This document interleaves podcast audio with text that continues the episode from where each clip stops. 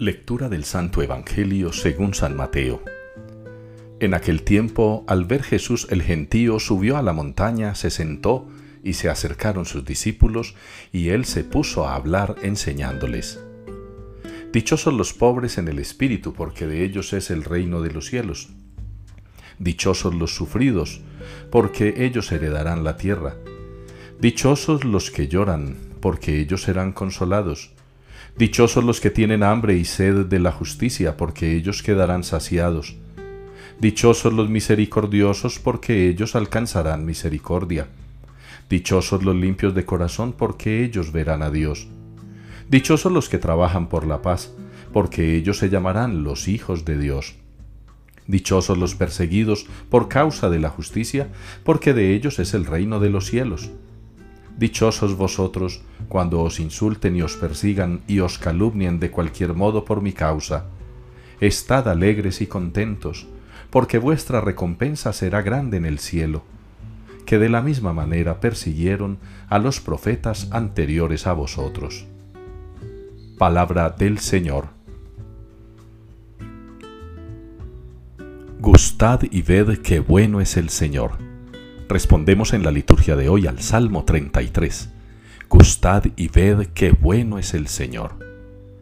Quizá el acercamiento a la primera lectura de la carta de San Pablo y el mismo Evangelio de San Mateo nos sugieran lo contrario a lo que respondemos en el Salmo.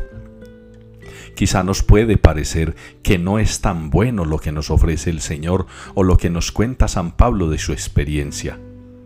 El Señor Jesús advierte al final del texto de hoy sobre lo que se va a sufrir, persecuciones, se va a sufrir calumnias, se va a sufrir insultos, agresión.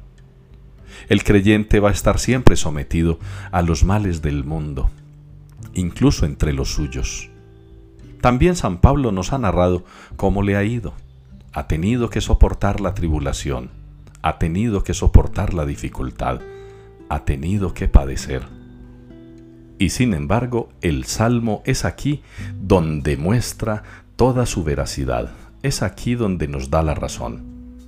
Gustad y ved qué bueno es el Señor. Porque en medio del dolor, del sufrimiento, de las persecuciones, de las calumnias, de las tribulaciones que haya que padecer, el Señor está con nosotros, Él nos alimenta, Él nos fortalece. Él es el pan vivo bajado del cielo, que nutre nuestra alma, que nutre nuestro corazón, para que logremos vencer al maligno con todos sus ataques. Gustad y ved qué bueno es el Señor.